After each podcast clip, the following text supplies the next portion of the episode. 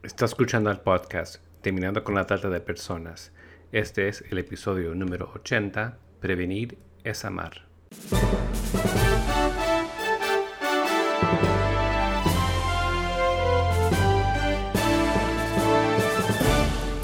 Bienvenido al podcast Terminando con la trata de personas. Mi nombre es Gilbert Contreras. Y mi nombre es Virginia Contreras. A través de nuestros episodios, que se emitirán cada dos semanas, buscaremos empoderarlo a usted con herramientas para estudiar el asunto, ser una voz y hacer una diferencia para terminar con la trata de personas.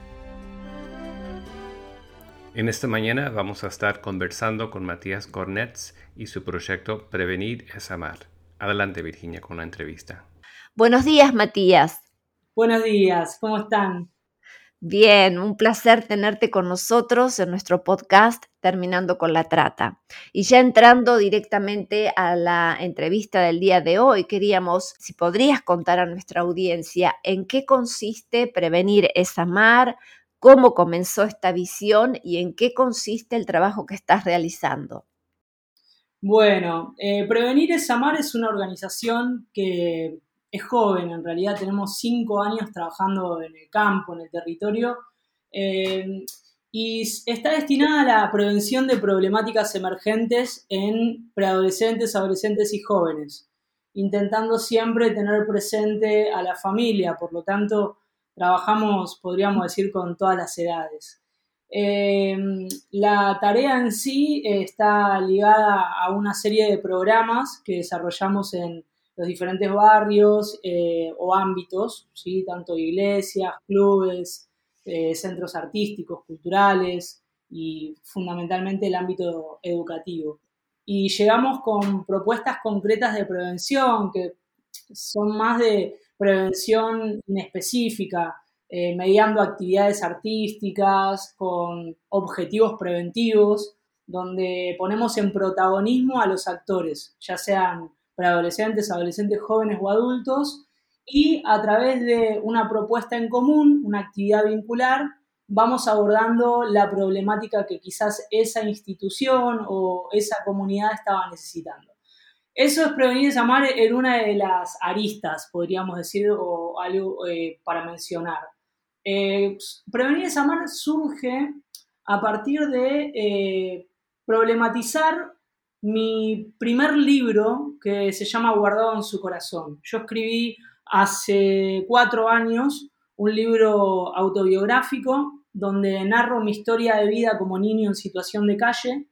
Yo me crié en la calle eh, a raíz de bueno, la pérdida de mis papás, no que hayan fallecido, sino que afectados por una, por una enfermedad psiquiátrica, ambos fueron internados en clínicas neuropsiquiátricas distintas y eso me dejó a mí vulnerado al 100% al cuidado de una familia sustituta que hizo lo que pudo pero no alcanzó y a raíz de toda esta vulnerabilidad es que yo termino en la calle junto con mi hermano. Esto fue a los 11 años. Y de los 11 a los 17 años, o 18, yo hice todo un recorrido de calle en el cual se le fueron sumando el consumo de sustancias, el delito, abusos, mucha violencia, bueno, el abandono, intentos de suicidio. La verdad es que fueron múltiples problemáticas que me atravesaron, que golpearon de frente contra mi frágil infancia y adolescencia. Y bueno, yo me animé a escribirlo, lo, lo plasmé en un libro que se llama Guardado en su corazón.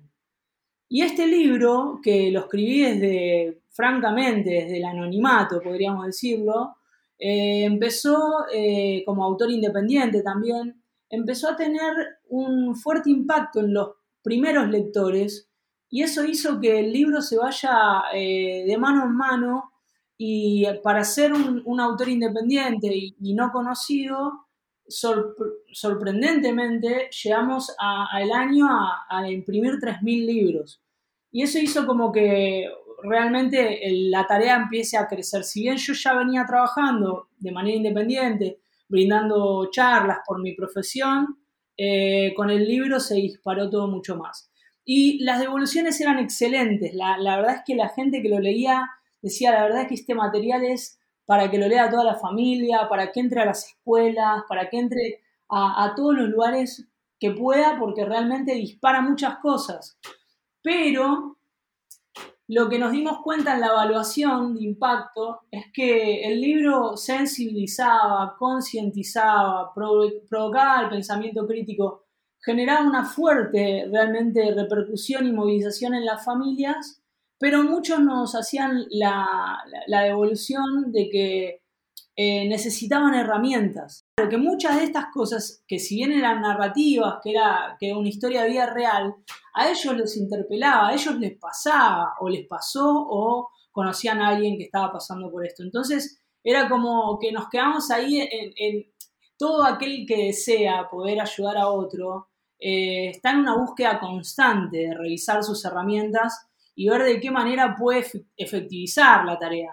Entonces, en esa búsqueda fue como, bueno, o sea, con mi esposa, ¿no? Hablábamos, ¿qué podemos hacer para ayudar a la gente? Porque yo vivo en la Argentina y la ciudad de Buenos Aires cuenta con muchos más recursos que quizás el interior del país. Y a nosotros esta tarea de, capacitar, de brindar talleres, nos fue llevando por el interior del, país, de, de, acá de la Argentina, y nos dimos cuenta la carencia que hay en habilidades emocionales, en recursos pedagógicos, didácticos, de acompañamiento. Entonces era como, wow, sí, es verdad, necesitamos hacer algo urgente y ahí es que creamos una guía práctica de formación en prevención, que es un manual que se llama Prevenir es amar.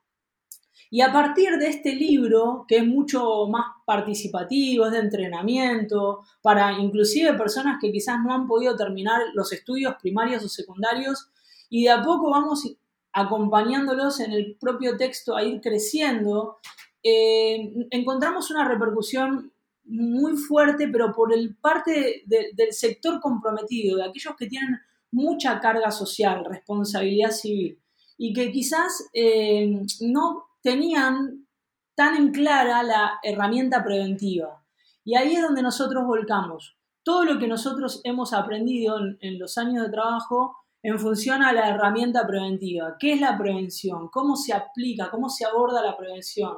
¿Qué podemos hacer de la prevención? ¿Qué se puede lograr con la prevención? Bueno, nos dedicamos a trabajar en este material todo en función a la prevención, apuntando no solamente a la prevención de problemáticas emergentes o de enfermedades, sino poniendo la lógica en la promoción de la salud y en la protección de la misma. Entonces, el abordaje que hacemos nosotros de prevención integral no es solamente para prevenir problemáticas emergentes, sino para proteger los derechos, restituir los mismos y fundamentalmente para promover la salud hacia los proyectos de vida, hacia el sentido de la vida, hacia el poder mirar un norte e ir con problemas en el medio, pero pudiendo sobrellevar la frustración y levantarse y avanzar. Bueno, pero todo esto eh, traspasó las hojas y dijimos, necesitamos poder eh, eh, formar y equipar a aquellos que estén interesados en la prevención más allá del libro. Y ahí fue que con la organización Prevenir Samar lanzamos una diplomatura en prevención integral, la cual la tenemos conveniada con Seminario Internacional Teológico Bautista, con muchos docentes de, la misma institución que están dictando las clases también. Arrancamos este año, eh, el año, perdón, que pasó tras pandemia, eh, con la diplomatura y al momento ya tenemos más de 100 participantes de todo el país y del exterior formándose como agentes en prevención bajo el paradigma de prevenir esa amar. Y estamos muy entusiasmados porque pese a la virtualidad, que limita mucho la tarea, y más cuando se trata de, lo que es vincular y actividades físicas y demás, hemos visto resultados extraordinarios.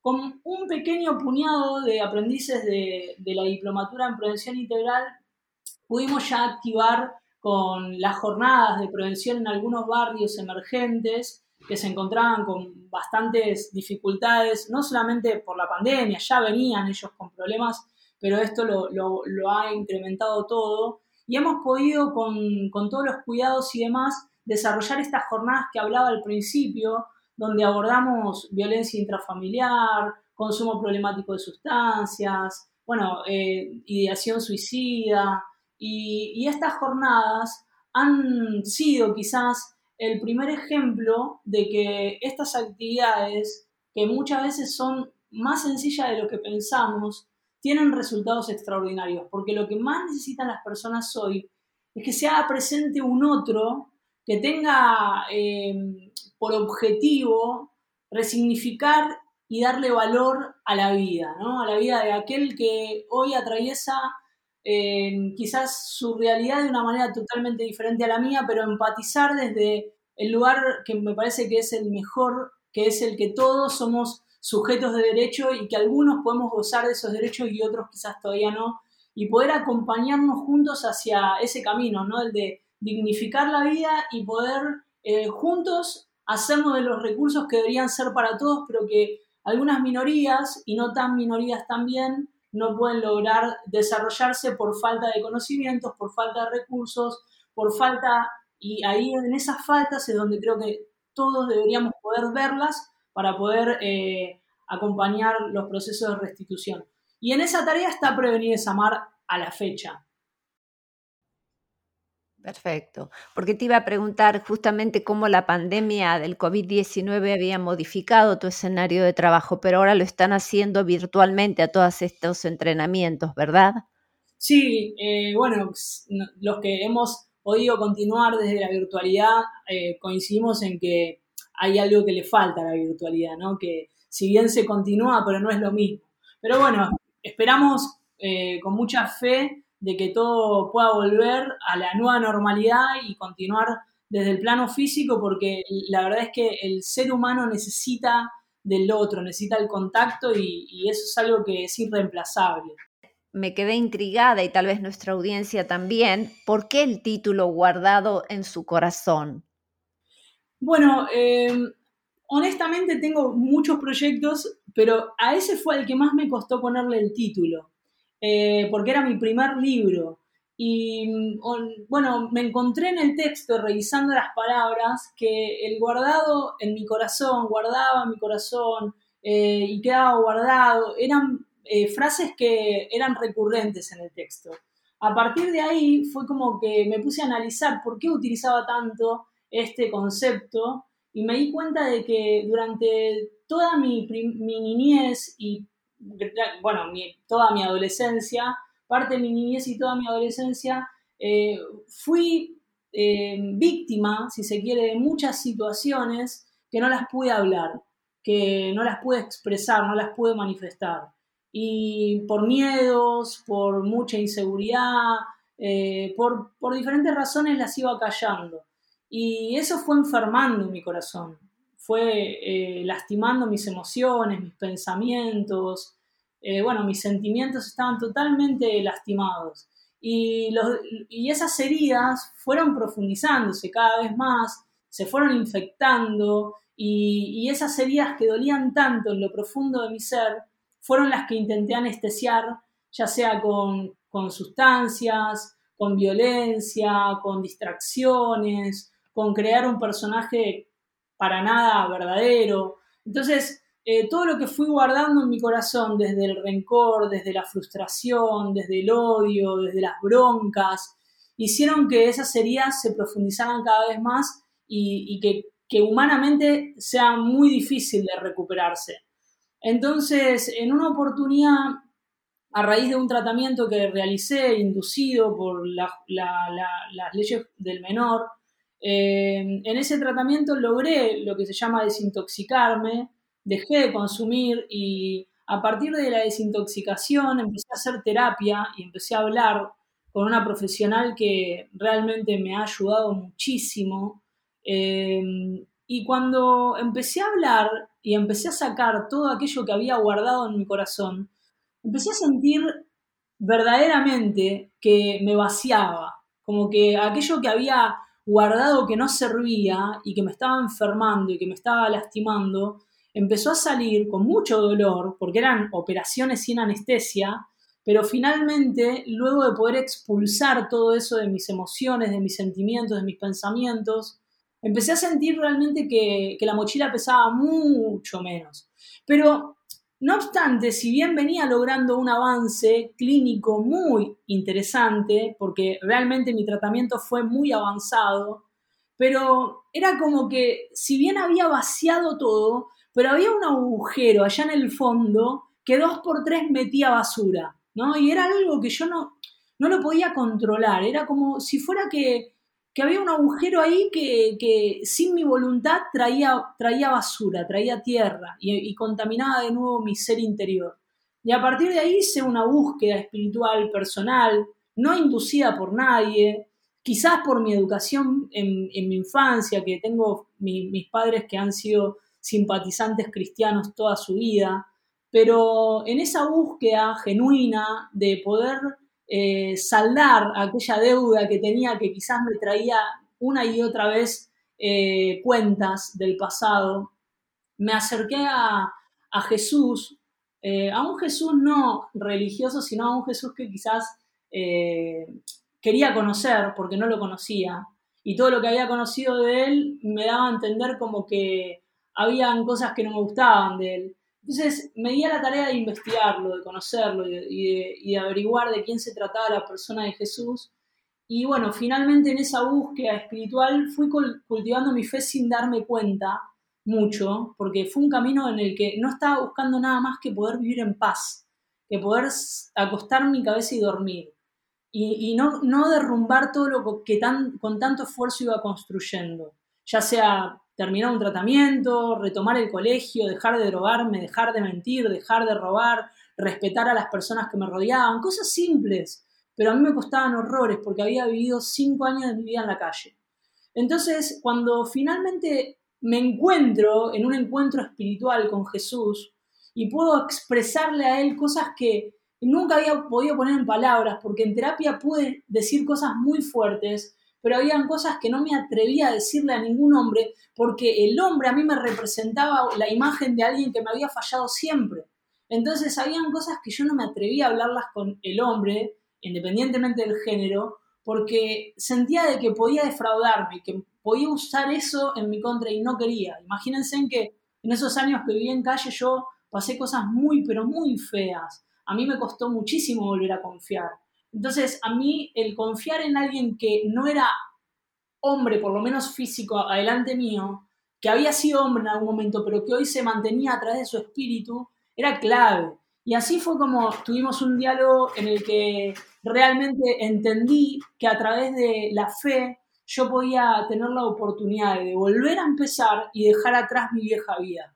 Y que en este nuevo modelo a seguir no habían ni acusaciones, ni reclamos, ni ningún tipo de, actitudes que me, que me haga retroceder, sino por el contrario, siempre me iba a incentivar a avanzar, a avanzar de una manera distinta, Entonces, eh, a partir de, ahí, yo digo que cuando finalmente le abrí mi corazón a Jesús y lo, dejé entrar, me encontré con que eh, todo lo que Dios había guardado en su corazón para mí, lo empecé a vivir. Imagínense, yo hace 15 años atrás estaba en los pasillos de una villa, de un asentamiento, eh, consumiendo todo tipo de sustancias, eh, muchas veces eh, sometido a situaciones de prostitución, porque no considero que exista, o de explotación, por decirlo de otra manera, explotación, porque no, no considero que exista la prostitución infantil, pero sí explotación.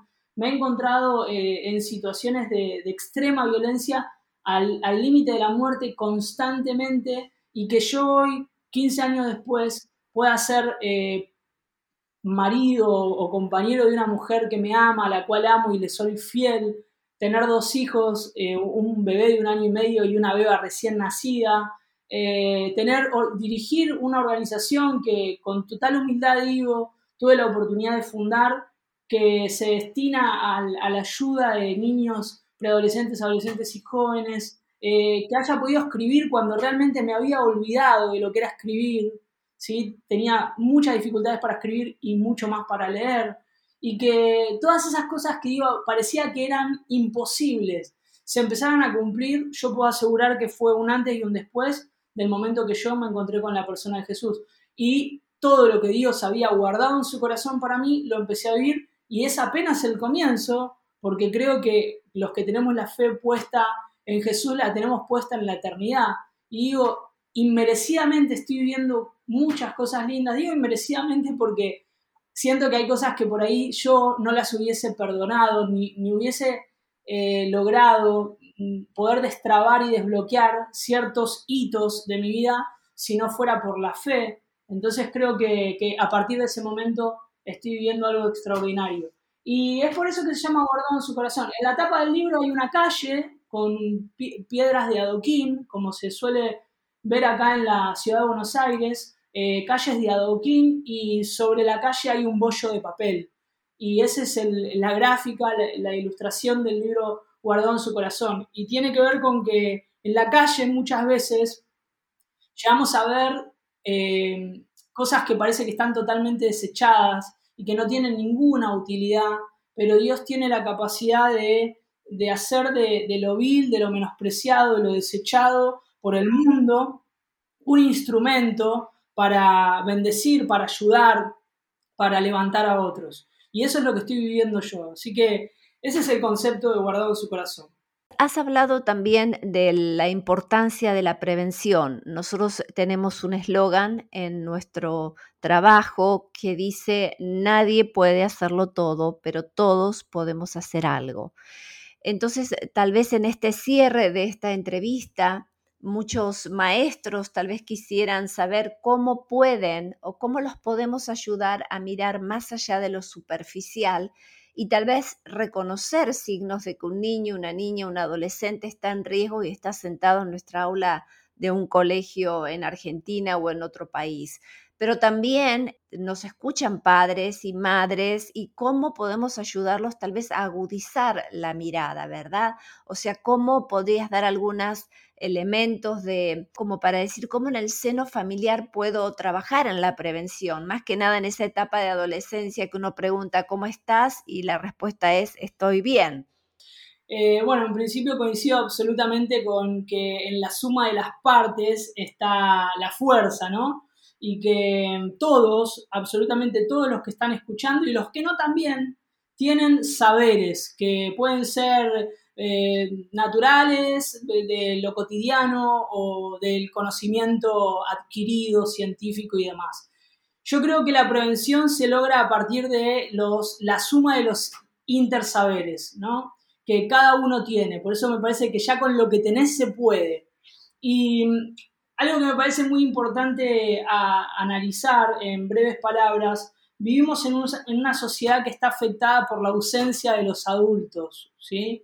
Eh, ya sabemos que carecemos de familias funcionales, la mayoría son disfuncionales, con ausencia de padres o con configuraciones familiares que quizás no, no son las que nosotros conocíamos y eso dificulta muchísimo la tarea de acompañar el desarrollo integral de la niñez y la adolescencia porque la salud está compuesta por diferentes carriles, que es el área física, mental, social y a mí también me gusta agregar otras, que es el área emocional, el área económica, el área espiritual, que hacen a la complejidad de la salud. Y para poder lograr desarrollar la misma, el niño, el adolescente, necesita de adultos que lo acompañen en el, en el estímulo, en la promoción del desarrollo de cada una de estas áreas. Y hoy en día nos encontramos tristemente afectados por crisis familiares como las que mencionamos, donde la mayoría de las familias son disfuncionales, carecen de adultos que se ocupen de esa tarea y eso hace a que la niñez y la adolescencia se vulnere. ¿Y cómo se vulnera? Teniendo que transitar estas etapas prácticamente solos. Y eso lo podemos ver en el colegio, lo podemos ver en el club, lo podemos ver en la iglesia, lo podemos ver en cualquier ámbito en el que nos movamos. Niños y adolescentes transitando esas etapas solos. Y nosotros, si estamos ahí como responsables de esas actividades, es porque realmente nos interesa, tenemos carga y vocación por el cuidado y el desarrollo de la niñez y la adolescencia. Ahora, sin embargo, todos igual estamos afectados por otra característica que atraviesa nuestra sociedad, que es el individualismo, que es la competencia, que es muchas veces perder de vista el objetivo para ir por los propios, porque el objetivo en sí está claro y es acompañar el desarrollo de la niñez y la adolescencia, sea en el colegio, sea en el club, sea en la iglesia, sea en el lugar donde te muevas, o mismo en tu hogar, si tenés niños y adolescentes, tu tarea como adulto es esa. Pero el individualismo nos lleva a una lógica de querer ir por lo nuestro, ir por lo propio, y el sistema nos estimula todo el tiempo a esto. Entonces ahí es donde digo, una de las primeras acciones que podemos desarrollar como preventores es ponerle un freno a ese sistema que nos quiere llevar a una lógica de individualismo. Y ponernos en modo ayuda, en modo empatía, en modo escucha activa, ¿no? En modo eh, mirada sensible, en modo pregunta, y que la lógica no pase por mí, sino por el otro, por el próximo entendiendo que cuando hablamos con niños o adolescentes, los tiempos son otros, los intereses son otros, la pedagogía aplicada va a ser otra. Entonces, tener eh, a mano estas herramientas de cómo vincular con las diferentes etapas es fundamental para tener diálogos intergeneracionales efectivos. Eso por un lado, pero también hay otra realidad que pone mayor resistencia que el individualismo, y es la inmediatez el querer que todo se logre ahora y ya. Y hay que entender que todo necesita su tiempo, desde la construcción de un vínculo, desde la construcción de una conversación, desde el poder encontrar el origen de alguna situación que está generando crisis, que está generando angustia. El poder resolver esos conflictos también requiere de tiempo, el poder fortalecer las emociones, el poder revisarse, ensayarse, descubrir las motivaciones de un niño, de un adolescente, que van a ser el puntapié para la construcción de un proyecto de vida que le dé sentido a su futuro. Todo, absolutamente todo requiere de tiempo. Y vivimos en un sistema que nos quiere llevar a vivir en una aceleración constante. Y a, través de esa lógica no se puede lograr nada. Entonces, lo que creo que debemos hacer es ponerle el freno también a esta aceleración y vivir el hoy, vivir los momentos importantes que no son los que te transmiten las pantallas, sino es lo que pasa fuera de la pantalla, es lo que pasa con el próximo que tenés. Y si no hay nada interesante para vos a través de esa persona, llévate a la tarea de descubrir el valor que hay en esa persona, porque a lo mejor no es que no tenga nada interesante para transmitirme, sino que no me diga la tarea interesante de descubrir qué es lo que tiene para transmitirme.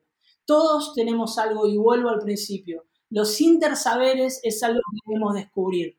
Debemos darnos a la tarea de conocer qué es lo que el otro necesita desarrollar, cuáles son sus habilidades, cuáles son sus intereses, cuáles son sus motivaciones. Y ahí se derriba la lógica del individualismo, de la inmediatez, y a partir de esos ejercicios tan prácticos y sencillos de lo cotidiano, es que vamos a lograr fortalecer esa institución que hoy está en crisis llamada familia. Para mí la prevención es lo que nuestra sociedad necesita para levantarse del de, eh, lugar en el que se encuentra, porque entiendo por convicción que prevenir es amar. Matías, ¿cómo pueden conectarse con ustedes y cómo pueden tal vez ser parte de estos entrenamientos? Excelente. Bueno, a través de las redes sociales, Facebook, Instagram, YouTube, pueden encontrarnos a través de prevenir.es.amar y si no, en mis redes sociales personales, Matías Cornets, cualquiera de las dos, ahí vamos a estar respondiendo a todas las preguntas. De hecho, ahora en febrero tenemos un curso de verano donde vamos a abordar seis problemáticas sociales a través de seis especialistas. El curso va a durar un mes, van a ser cuatro jornadas de dos horas. Dentro de esas cuatro jornadas de dos horas vamos a tener seis masterclasses, algunas con una carga horaria de dos horas y otras de una. Y este curso va a tener la validez de un módulo de la Diplomatura en Prevención Integral, la cual tenemos conveniada con el Seminario Internacional Teológico Bautista, para aquellos que deseen, luego de terminar la diplomatura, convalidar los puntos, los créditos que le va a ofrecer la diplomatura para continuar con cualquiera de las propuestas académicas que hace el Seminario Internacional Teológico Bautista. Ahora, este curso de verano aquellos que deseen conocer un poco de la organización Prevenir Samar, es fundamental porque van a conocer a varios de los docentes, las dinámicas, las temáticas obviamente, y eh, de esa manera van a poder tener la posibilidad de decidir si quieren seguir con la diplomatura en prevención integral y ya van a poder contar con un módulo, ¿no? Que es el curso de verano, se le va a convalidar como un módulo. Y la diplomatura que, que inicia en marzo consta de nueve módulos y tres masterclasses. En nueve meses ustedes van a poder terminar la diplomatura y ser parte, si quieren, de la organización Prevenir es Amar, dado que estamos tratando de extendernos, que es nuestro objetivo general, extendernos en todo el territorio argentino para que cada agente en prevención opere en sus propias comunidades con el apoyo de los diferentes agentes en prevención que se encuentran a los alrededores o no. Pero nuestra tarea es prevenir a las nuevas generaciones de las problemáticas emergentes en cualquier ámbito que se encuentren. Muchísimas gracias Matías por este tiempo. por favor, gracias a ustedes, un placer. Muchas gracias.